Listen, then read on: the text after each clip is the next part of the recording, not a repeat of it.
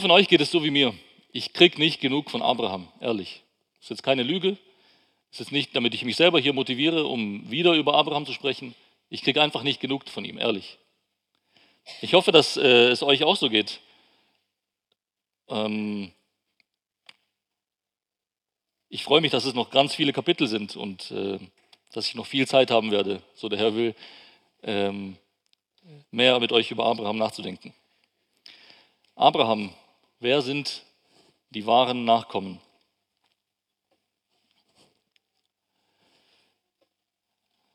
Das ist so mein Leitmotiv, mein, mein äh, Polarstern, an dem ich mich ausrichte. Wie die Jünger von Emmaus erkennen oder wie sie zueinander sagen, brannte nicht unser Herz in uns, wie er auf dem Weg zu uns redete und wie er uns die Schriften öffnete. Das ist, was nur Gott machen kann was nur Gott macht. Und bevor ich loslege, würde ich gerne mit euch zusammen beten, dass er es auch heute tut. Steht bitte auf dazu. Ich möchte kurz beten.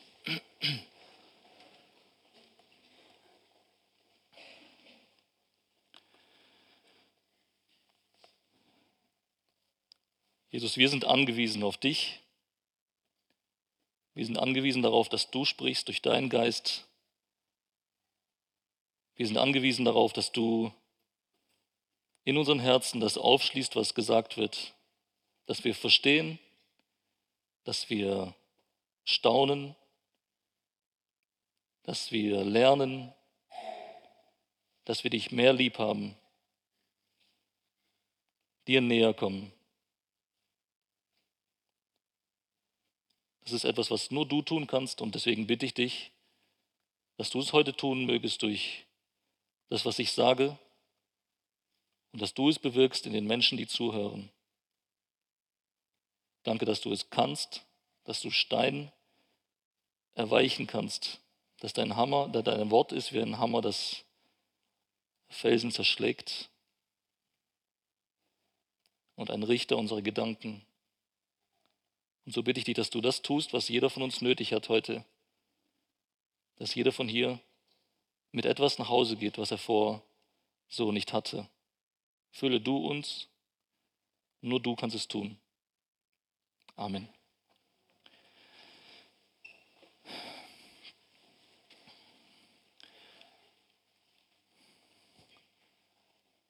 Auch das ist eine bekannte Frage und ich stelle sie gerne immer wieder. Wisst ihr warum? Nicht, weil ich euch nerven will, sondern weil Wiederholung, Wiederholung gut tut. Wiederholung ist gut zum Lernen. Wer ist Abraham? Was wissen wir über Abraham? Ihr dürft es gerne laut sagen, wenn ich es verstehe, werde ich es wiederholen. Was, ist, was wisst ihr über Abraham? Vielleicht die Kinder zuerst? Kinder, was wisst ihr über Abraham? Was war das für ein Mensch? Ja. Isaac war sein Sohn. Genau, der Isaac gehört auch dazu, richtig? Soweit sind wir noch nicht, das kommt aber erst, ja? Er hatte viele Nachkommen, wie viele? So viele wie die Sterne. Okay, ja. Er ist ein Freund Gottes. Okay. Was noch? Ist ein Mann oder eine Frau? Ein Mann, gell? Ah, gut. Was noch? Ja. Nochmal bitte, ich hab's. Ich hab's nicht. Ah, zuerst war er ein schlechter Mensch, dann ein guter. Aber was, wer hat ihn gut gemacht? Hat er sich selber gut gemacht? Wer hat ihn gut gemacht? Ist er von selber gut geworden oder hat seine Frau ihn gut gemacht? Wer hat ihn gut gemacht?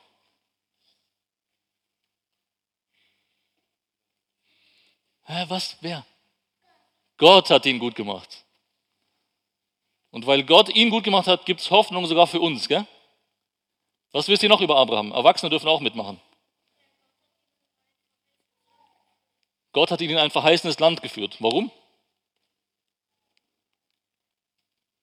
Hm, gar nicht so einfach, gell? Ha? Er kam aus Ur, genau. Ur ohne H, gell? Was, was gibt es noch? Was wissen wir noch über ihn?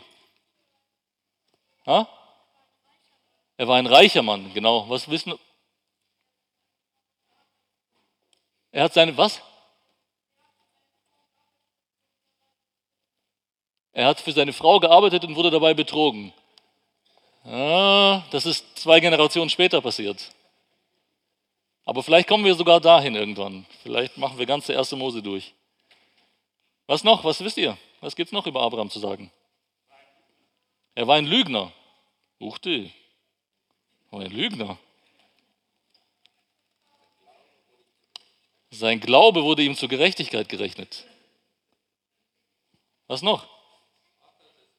Vater des Glaubens. Gut.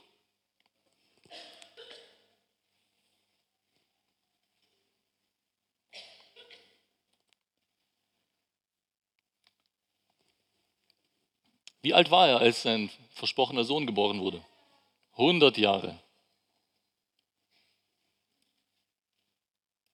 Als er ins verheißene Land gekommen ist,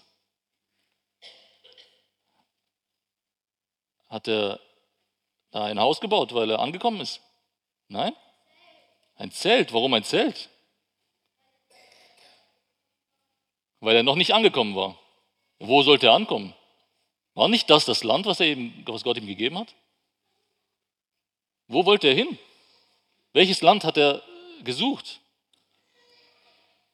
Lest mit euren Eltern zu Hause Hebräer 11. Die sollen es euch beantworten.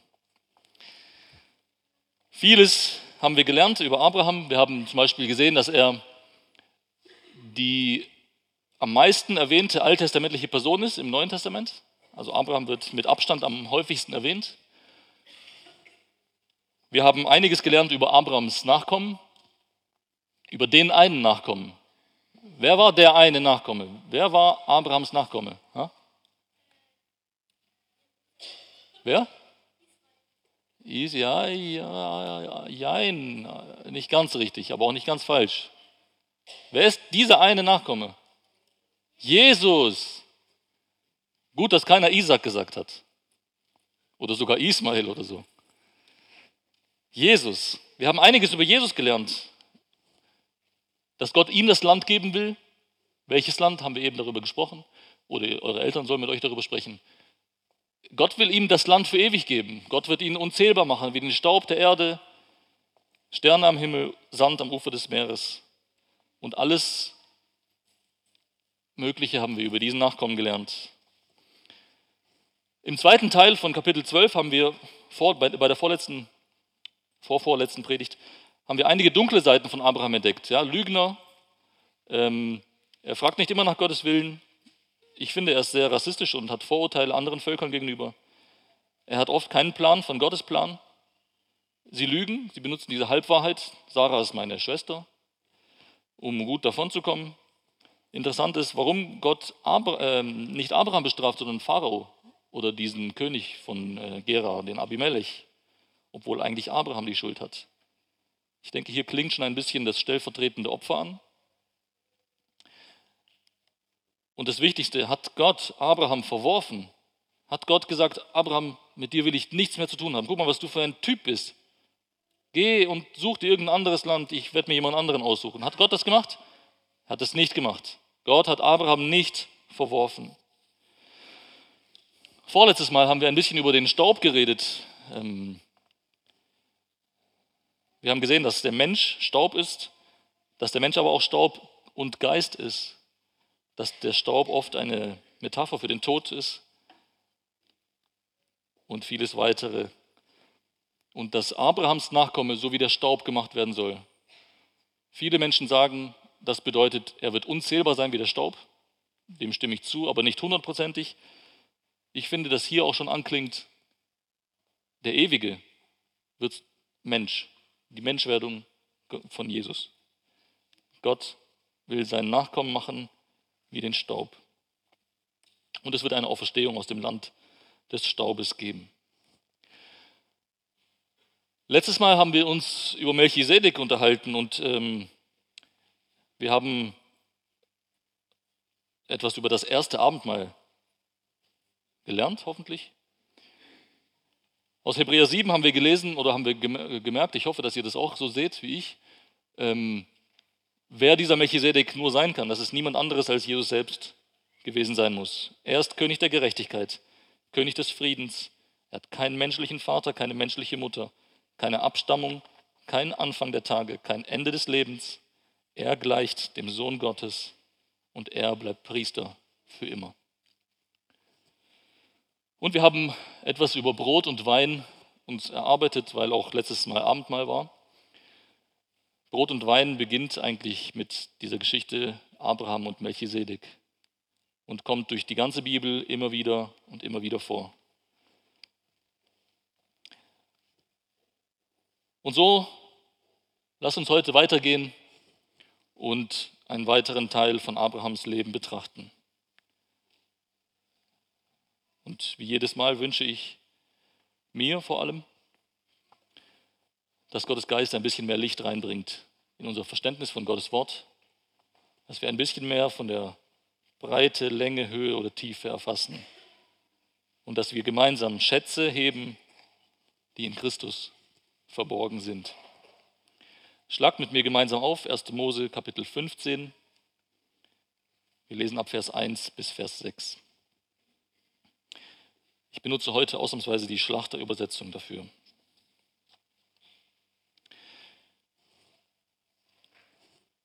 Nach diesen Begebenheiten geschah es, dass das Wort des Herrn an Abraham in einer Offenbarung erging. Fürchte dich nicht, Abraham. Ich bin dein Schild und dein sehr großer Lohn. Abraham aber sprach, O Herr, Herr, was willst du mir geben, da ich doch kinderlos dahin gehe? Und Erbe meines Hauses ist Eliezer von Damaskus. Und Abraham sprach weiter, siehe, du hast mir keinen Samen gegeben, und siehe, ein Knecht, der in meinem Haus geboren ist, soll mein Erbe sein. Doch siehe, das Wort des Herrn erging an ihn, dieser soll nicht dein Erbe sein, sondern der aus deinem Leib hervorgehen wird, der soll dein Erbe sein. Und er führte ihn hinaus und sprach, sieh doch zum Himmel und zähle die Sterne, wenn du sie zählen kannst. Und er sprach zu ihm, so soll dein Same sein. Und Abraham glaubte dem Herrn und das rechnete er ihm als Gerechtigkeit an. Dieser letzte Vers, der Vers 6, ist eigentlich der Schlüsselvers in Abrahams Leben. Das ist der Schlüsselvers. Wir sind jetzt im Kern von Abrahams Geschichte angekommen. Wir finden hier in 1. Mose 15 das ganze Kapitel. Das nächste Mal werden wir da weitermachen, nach Vers 6. Das ganze Kapitel ist das dritte Gespräch zwischen Gott und Menschen, das wir finden in der Bibel. Es ist das dritte Gespräch. Und Gespräche heißt nicht, wenn Gott redet, das ist kein Gespräch. Gell? Gespräch ist, wenn miteinander geredet wird. Gott redet und der Mensch redet. Das ist ein Gespräch. Das, was ich jetzt mache, ist kein Gespräch, weil ich, ihr redet nicht mit mir, ich rede mit euch. Also ein Gespräch ist, wenn, wenn zwei Gesprächspartner miteinander reden. Und das ist das dritte Mal überhaupt in der Bibel, dass wir ein Gespräch zwischen Gott und Menschen sehen. Das erste Mal, das erste Gespräch hat stattgefunden direkt nach dem Sündenfall. Und zwar zwischen Gott und Adam und Eva. Da findet das erste Gespräch statt. Das erste Gespräch zwischen Gott und Mensch. Das zweite Gespräch findet statt zwischen Gott und Kain. Kann man nachlesen, 1. Mose 4.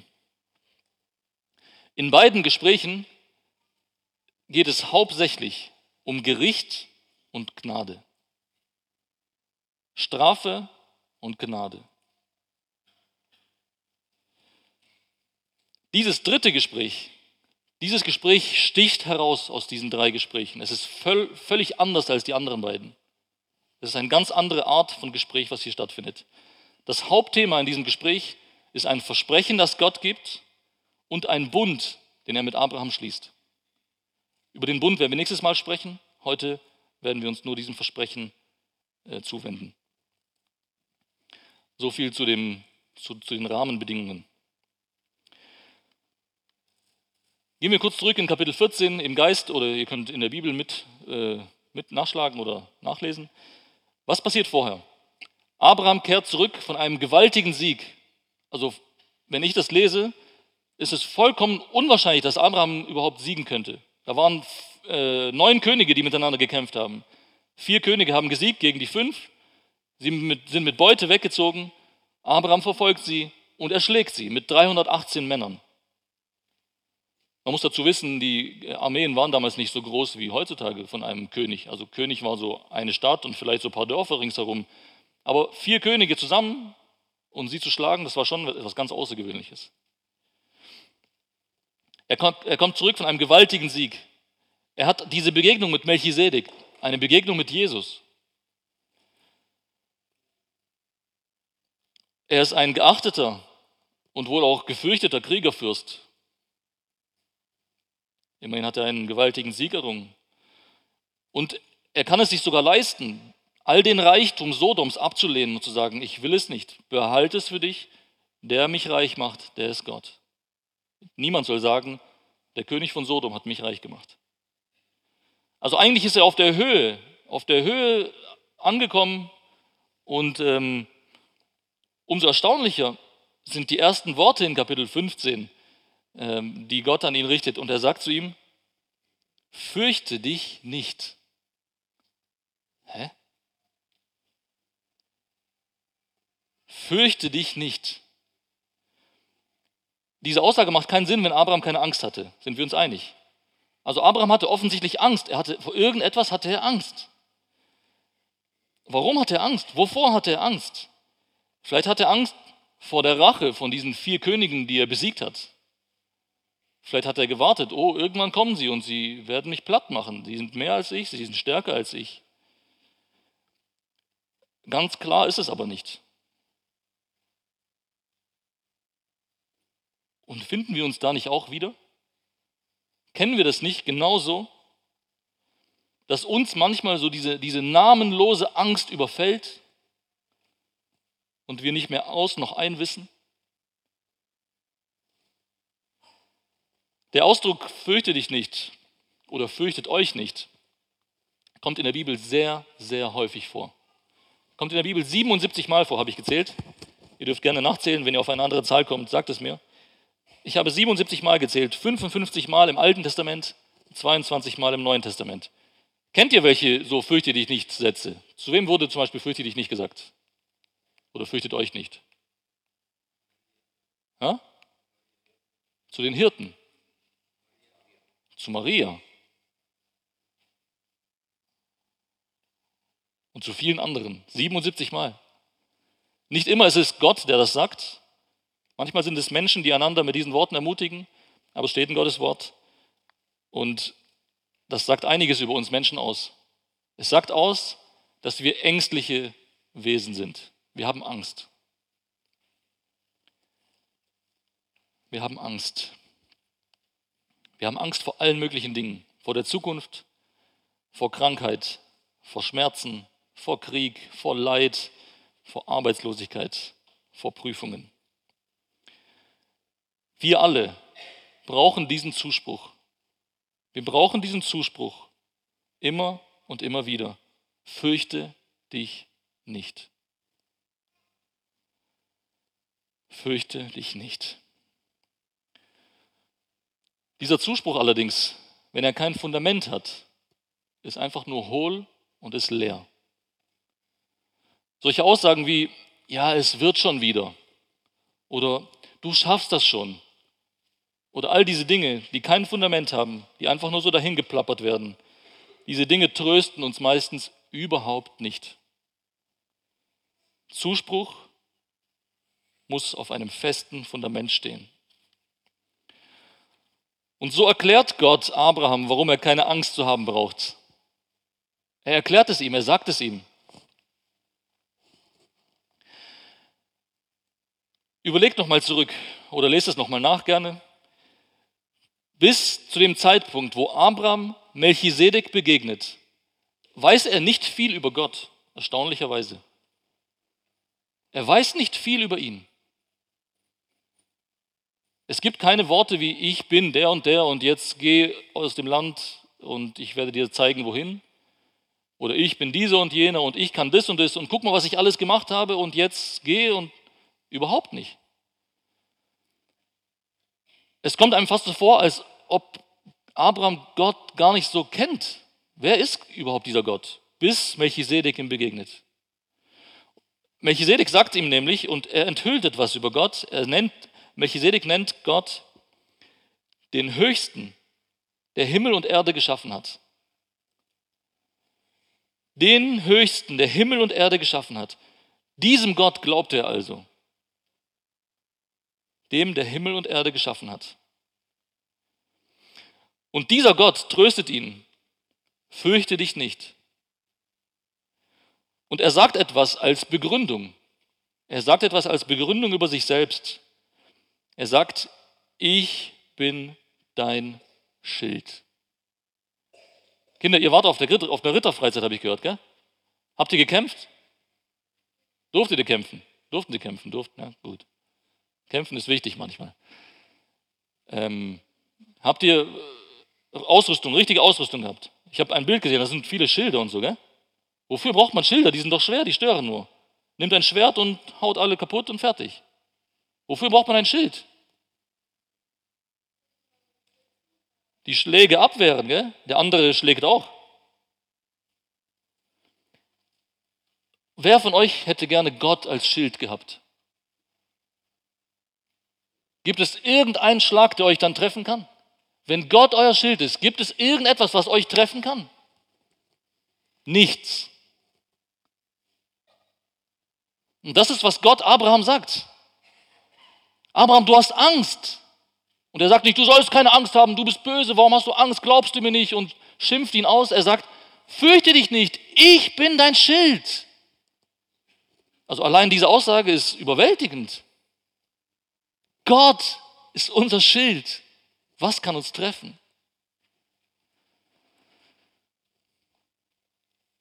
Gott, der Himmel und Erde geschaffen hat, ist mein Schild. Ja, was kann da noch schiefgehen? Die Ängste sind wie weggeblasen. Und doch ist bei Abraham noch etwas, was er nicht versteht. Es ist noch etwas, was er nicht versteht. Und dein sehr großer Lohn.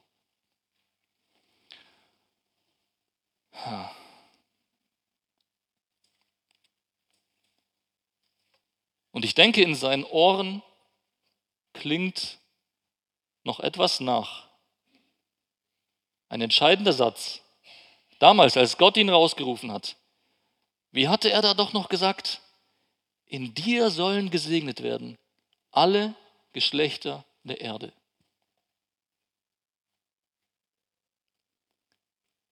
Wenn das das Ziel ist, dann wird es Zeit für den versprochenen Erben. Es wird Zeit. Wie soll in Abraham alles gesegnet werden, wenn, wenn da keiner ist? Keiner, der ihm nachfolgt. Was bringt all dieser ganze Erfolg ohne einen Nachfolger?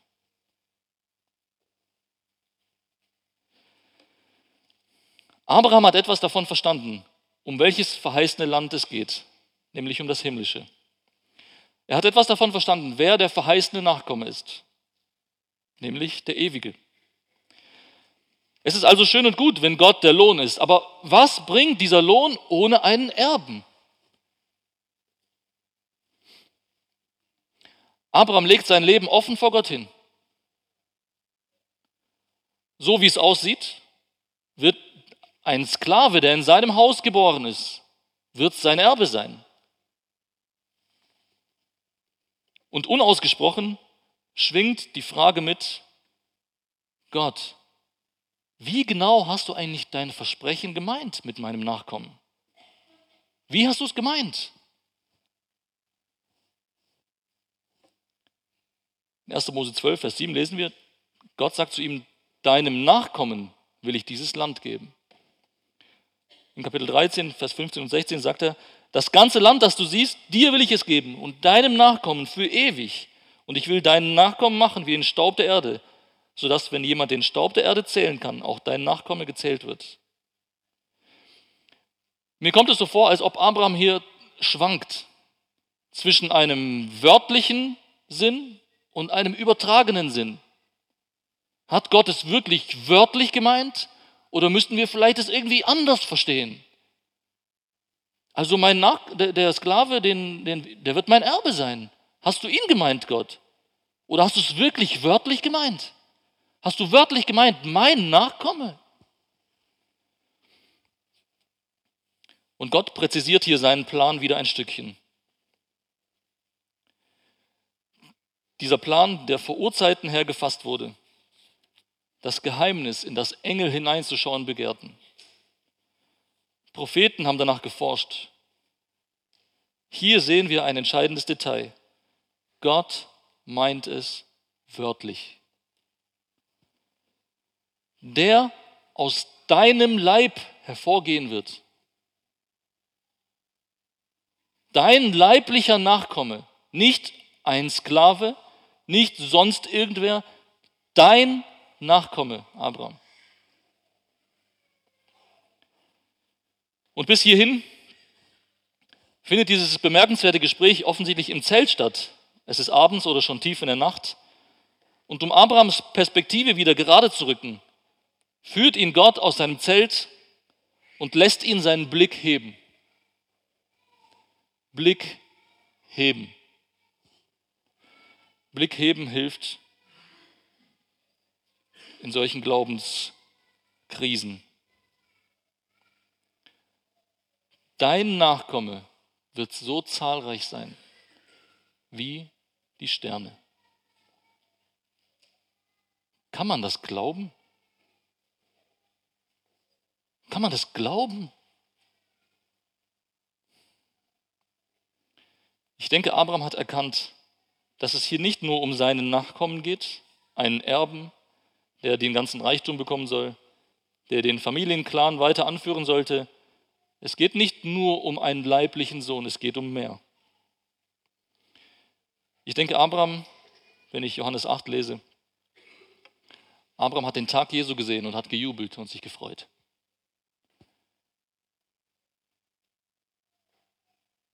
Und so wird Abrahams Reaktion in einem kurzen, klaren und unmissverständlichen Satz beschrieben. Kapitel 15, Vers 6.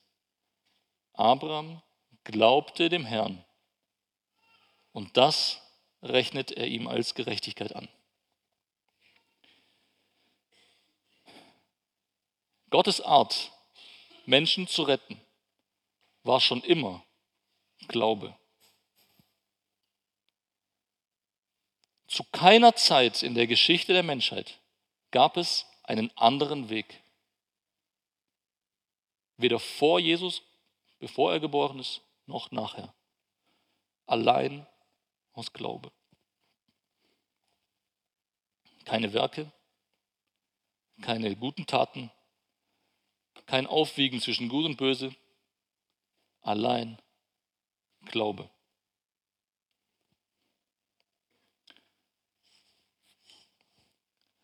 Und es wird ein weiteres wichtiges Prinzip in Gottes Handeln deutlich. Jesaja 55 von 8 bis 9.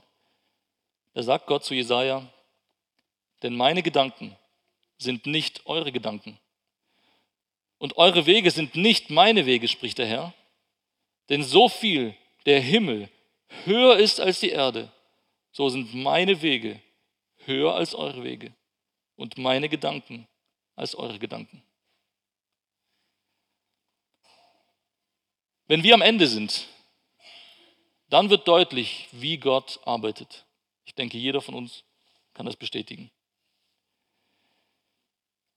Ein leiblicher Sohn Abrams ist unmöglich. Abraham war ungefähr 80, 90 Jahre alt zu diesem Zeitpunkt. Gott sagt, er gibt einen leiblichen Nachkommen. Unsere Erfahrungen, unser Verstand rebellieren es ist unmöglich. Es ist Quatsch. Es funktioniert nicht. Wie soll das gehen? Das kann man nicht glauben.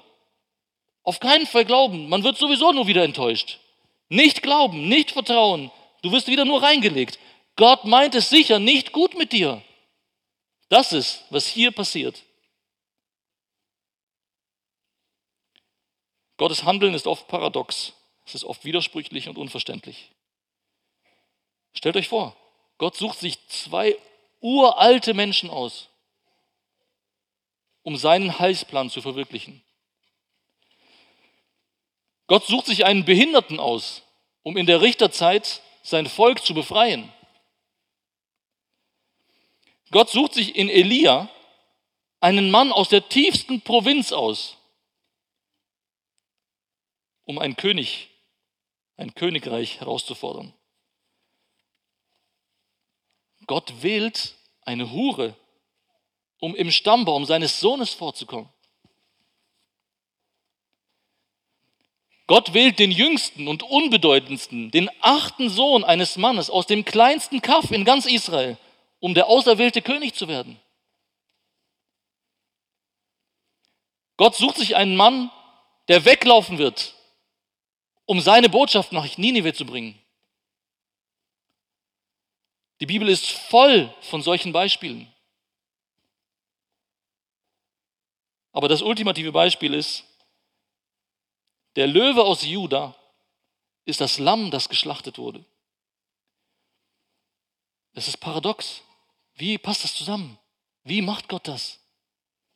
Die Dinge sind nicht, nicht immer so, wie sie scheinen. Und dann macht Gott noch etwas Unverständliches. Gott sucht sich Leute aus, wie dich und mich. Warum uns? Warum? Haben wir irgendwas anzubieten? Sind wir irgendwas Besseres? Warum uns?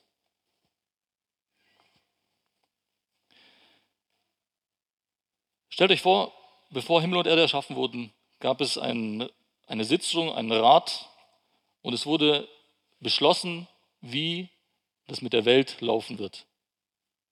Es wurde der Plan gefasst, so und so soll es funktionieren, so und so machen wir das. Und stellt euch vor, ihr wärt dabei gewesen. Gott hätte euch als Ratgeber dazu geholt und hätte gesagt, so heute Thema, wie werden wir die Welt retten? Hätte einer von euch ihm geraten, seinen Sohn auf die Erde zu schicken? Hätte einer von euch ihm geraten, dass er als ein kleines Baby geboren werden soll? Hätte einer von euch ihm geraten, dass er in der, so einer kleinen, unbedeutenden, nichtssagenden Familie geboren wird? Gott denkt ganz anders als wir. Und in dem Moment, in dem er seinen Sohn sterben lässt, wo tiefste Finsternis und Verzweiflung herrschen, wo alle Hoffnung dahin ist, da erfüllt sich, was er durch Hosea ungefähr 700 Jahre vor Jesu Leiden angekündigt hatte. Wo sind Tod deine Dornen? Wo ist Sheol, dein Stachel? Ist es nicht paradox? Gott besiegt den Tod, indem er stirbt? Durch seinen Tod besiegt er den Tod und er bewirkt eine ewige Erlösung. Der Augenblick, der aussieht wie die größte Niederlage, ist in Wirklichkeit der Augenblick seines größten Triumphs.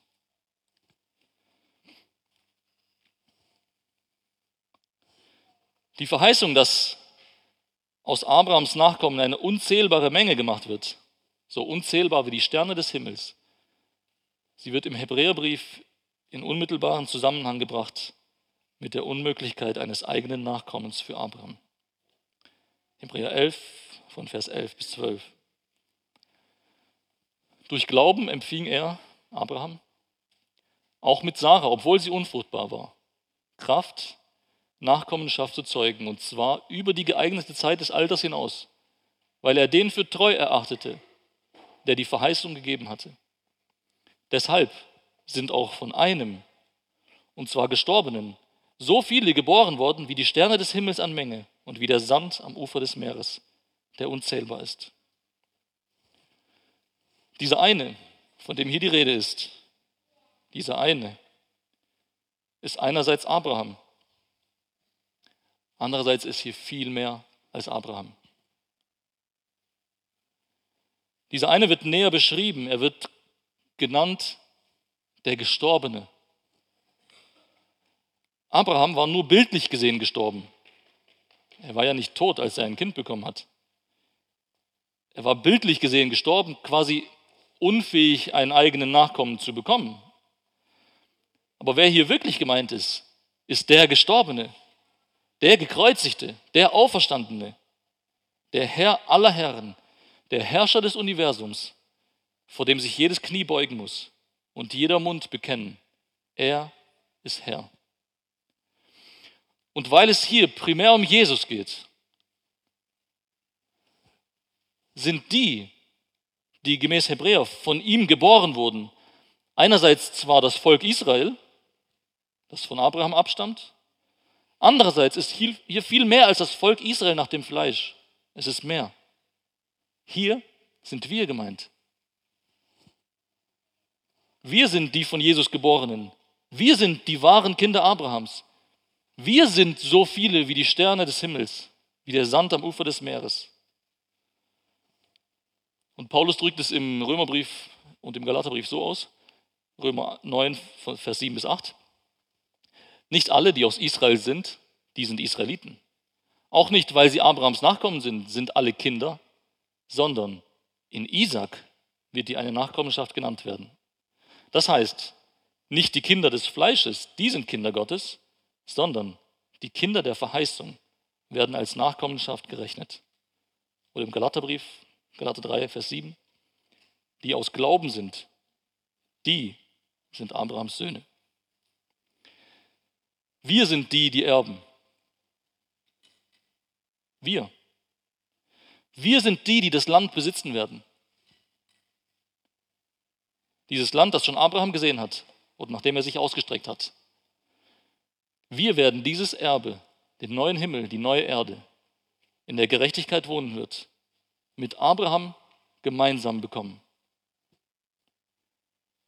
Darum werden wir aber uns nächstes Mal etwas ausführlicher kümmern. Fassen wir zusammen. Nach dem Krieg, äh, nach dem Sieg kommt oft Angst. Gott geht mit uns durch unsere Täler und führt uns immer wieder auf Höhen. Gott tröstet, Gott ermutigt. Er spricht, fürchte dich nicht. Und dieser Trost ist begründet in seiner Person.